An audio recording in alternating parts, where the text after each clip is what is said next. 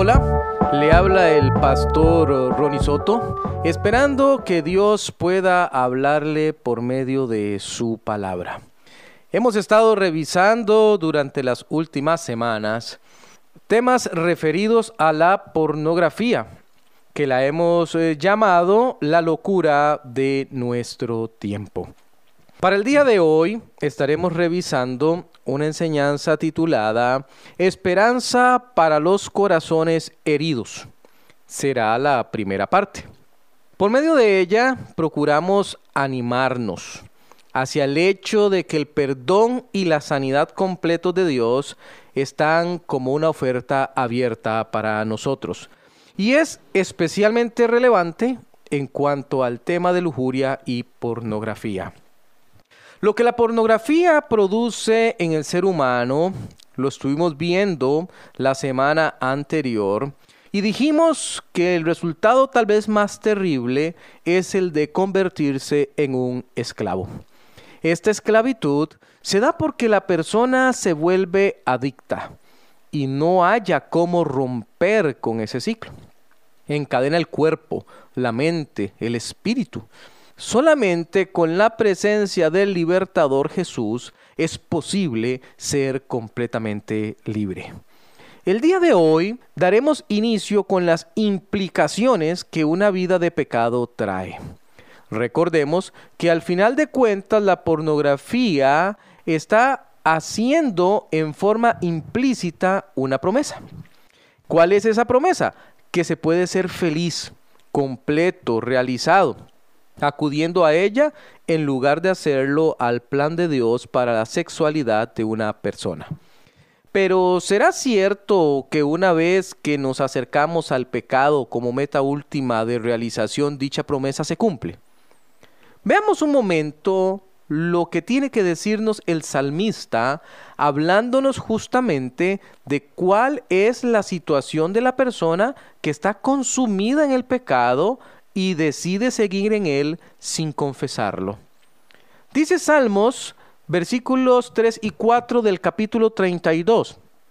Mientras callé, se envejecieron mis huesos en mi gemir todo el día, porque de día y de noche se agravó sobre mí tu mano, se volvió mi verdor en sequedades de verano. Rescatemos varios resultados del pecado como forma de vida. Primero, notemos que hay resultados físicos innegables, ya que la porción anterior nos dice que el salmista comenzó a sentir los resultados en sus huesos, dándonos a entender que había un dolor físico provocado por las situaciones de pecado no confesado. Lo segundo que vemos es una afectación a nivel de emociones. Primero porque indica con el verbo gemir que hay dolor que desgasta a diario. Luego nos dice que aún durante las noches no hay paz. Podemos pensar que había desvelos, pensamientos que carcomían durante la noche, preocupaciones respecto al momento en que su pecado se descubriría. Lo tercero que es importante estudiar es que también hubo una afectación espiritual, no solo física y emocional, puesto que la Biblia nos dice que lo que antes fue prosperidad, identificado en este caso como verdor hermoso de un valle, ahora se había transformado en sequedal, algo así como un desierto cuando falta el agua. En resumen, podemos ver los estragos del pecado, que son diametralmente opuestos a lo que la pornografía particularmente promete. Ningún pecado podrá nunca, amigo oyente, brindar satisfacción total, como si lo hace cumplir los mandatos de Dios. Presta atención ahora, porque la pregunta que es relevante en este momento se transforma como sigue. ¿Qué puedo hacer para obtener sanidad? En el capítulo 32, el mismo el que acabamos de leer de Salmos, pero esta vez en los versículos 1 y 2 viene la clave. Escuche por favor con detenimiento. Bienaventurado aquel cuya transgresión ha sido perdonada y cubierto su pecado. Bienaventurado el hombre a quien Jehová no culpa de iniquidad y en cuyo espíritu no hay engaño. Se lo repito. Bienaventurado aquel cuya transgresión ha sido perdonada y cubierto su pecado. Bienaventurado el hombre a quien Jehová no culpa de iniquidad y en cuyo espíritu no hay engaño. Ese versículo lo encontramos en Salmos 32, 1 y 2. ¿Qué es lo que nos da a entender cuando se utiliza la palabra bienaventurado? Bueno, lo que nos da a entender es el resultado del perdón liberador en la vida de quien ha estado en pecado. Esta palabra, bienaventurado, significa literalmente tres veces dichoso. Es decir, la persona de quien habla el versículo es sumamente dichosa. Presta atención al hecho que esta palabra se repite dos veces en la porción que acabamos de leer, lo cual nos confirma que la Biblia está dándonos a entender que hay verdadera felicidad, es decir, completitud, satisfacción cuando se obtiene el perdón de Dios. Otro par de asuntos que es necesario que recalquemos son la liberación de la culpa y la ruptura con el ciclo del engaño. En el caso del primero, la liberación de la culpa, vemos que la Biblia dice que el perdón divino libera de la culpa, con lo que la persona que ha estado pecando en la pornografía debe recibir la buena noticia hoy. Es que hay forma de librarse de la culpabilidad que instaló el pecado en su vida. Algunas personas atrapadas en la lujuria de sus pensamientos y acciones manifiestan que lo que han hecho les llena de culpabilidad, dolor y una tremenda vergüenza. No hayan salida y piensan que ya no hay esperanza. Permíteme hacerle ver con la palabra de Dios que dicha forma de pensamiento está totalmente equivocada. Salmo 147, el versículo 3, dice que Él, ese es nuestro Dios, sana a los quebrantados de corazón y venda sus heridas. Él sana a los quebrantados de corazón y venda sus heridas. Es fácil imaginar lo que una curación significa cuando se trata de un percance físico. Por ejemplo, cuando los niños aprenden a andar en bicicleta, es común que sus rodillas sufran algún raspón. Acudimos entonces con los insumos necesarios para limpiar, desinfectar y vendar la herida. De inmediato las personas alrededor de ese niño sabrán que algo pasó con su rodilla, puesto que la ven vendada. En el caso de las heridas y quebrantos del corazón no es tan sencillo, ya que no son visibles. Se llevan en lo profundo del alma donde no hay acceso.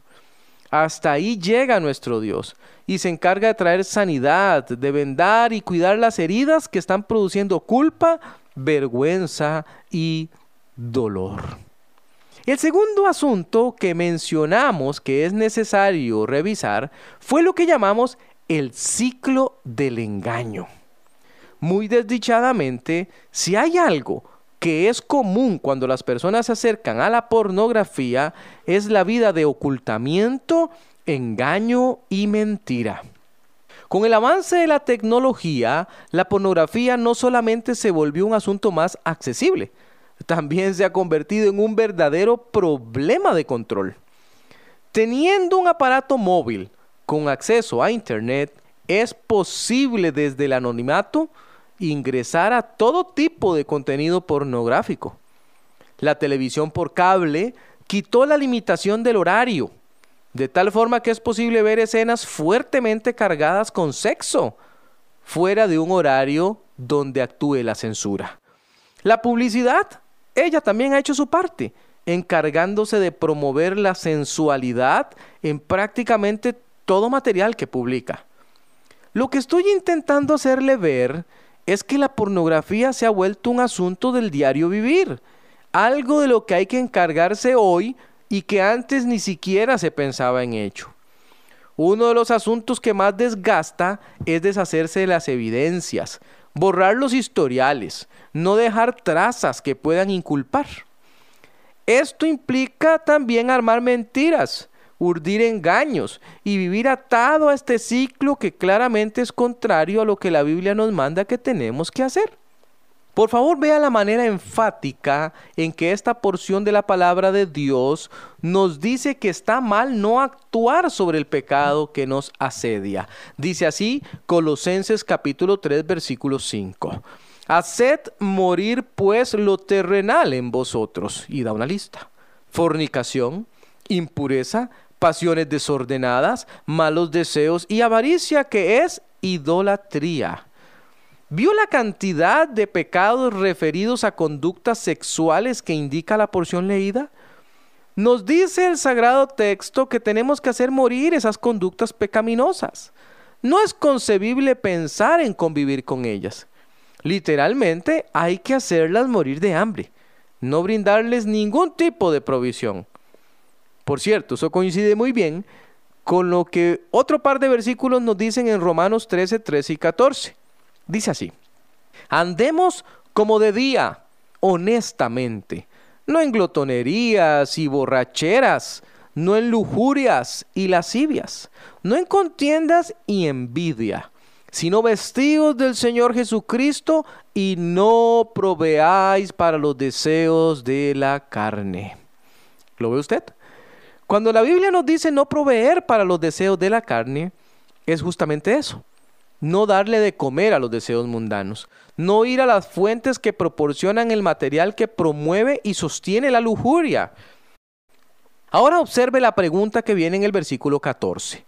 ¿Cuánto más la sangre de Cristo, el cual mediante el Espíritu Eterno se ofreció a sí mismo sin mancha a Dios, limpiará vuestras conciencias de obras muertas para que sirváis al Dios vivo? Es tan poderoso nuestro Señor que nos dice su palabra que Él se encargará de hacer una limpieza exhaustiva de nuestras conciencias, para que ya libres de culpa y de engaño, podamos dedicarnos a servirle con confianza. La pornografía llega a atrofiar los pensamientos a tal nivel que se vuelve una conducta idolátrica es tan terrible que los mismos pensamientos sirven como insumo para la adicción. La persona que ha mirado pornografía no necesariamente necesita exponerse a ella para alimentar la lujuria. Basta con que aplique su mente a los recuerdos. O bien que arme nuevas fantasías ajenas a la realidad que viven en el anonimato, la intimidad, la privacidad de su mente. La buena noticia es que Jesús puede limpiarte y darte una mente renovada que se dedique a su servicio y ya no más al servicio de la lujuria. En nuestra próxima lección vamos a revisar, si Dios lo permite, cómo es que la adicción funciona y por qué es tan difícil abandonarla. Veremos en formas muy prácticas cuáles son las decisiones que es indispensable tomar para ser victoriosos contra la pornografía. También lograremos un mejor entendimiento de la pornografía para así poder ayudar a otros a comenzar su propia lucha y obtener el triunfo diariamente que es tan deseado y esperado.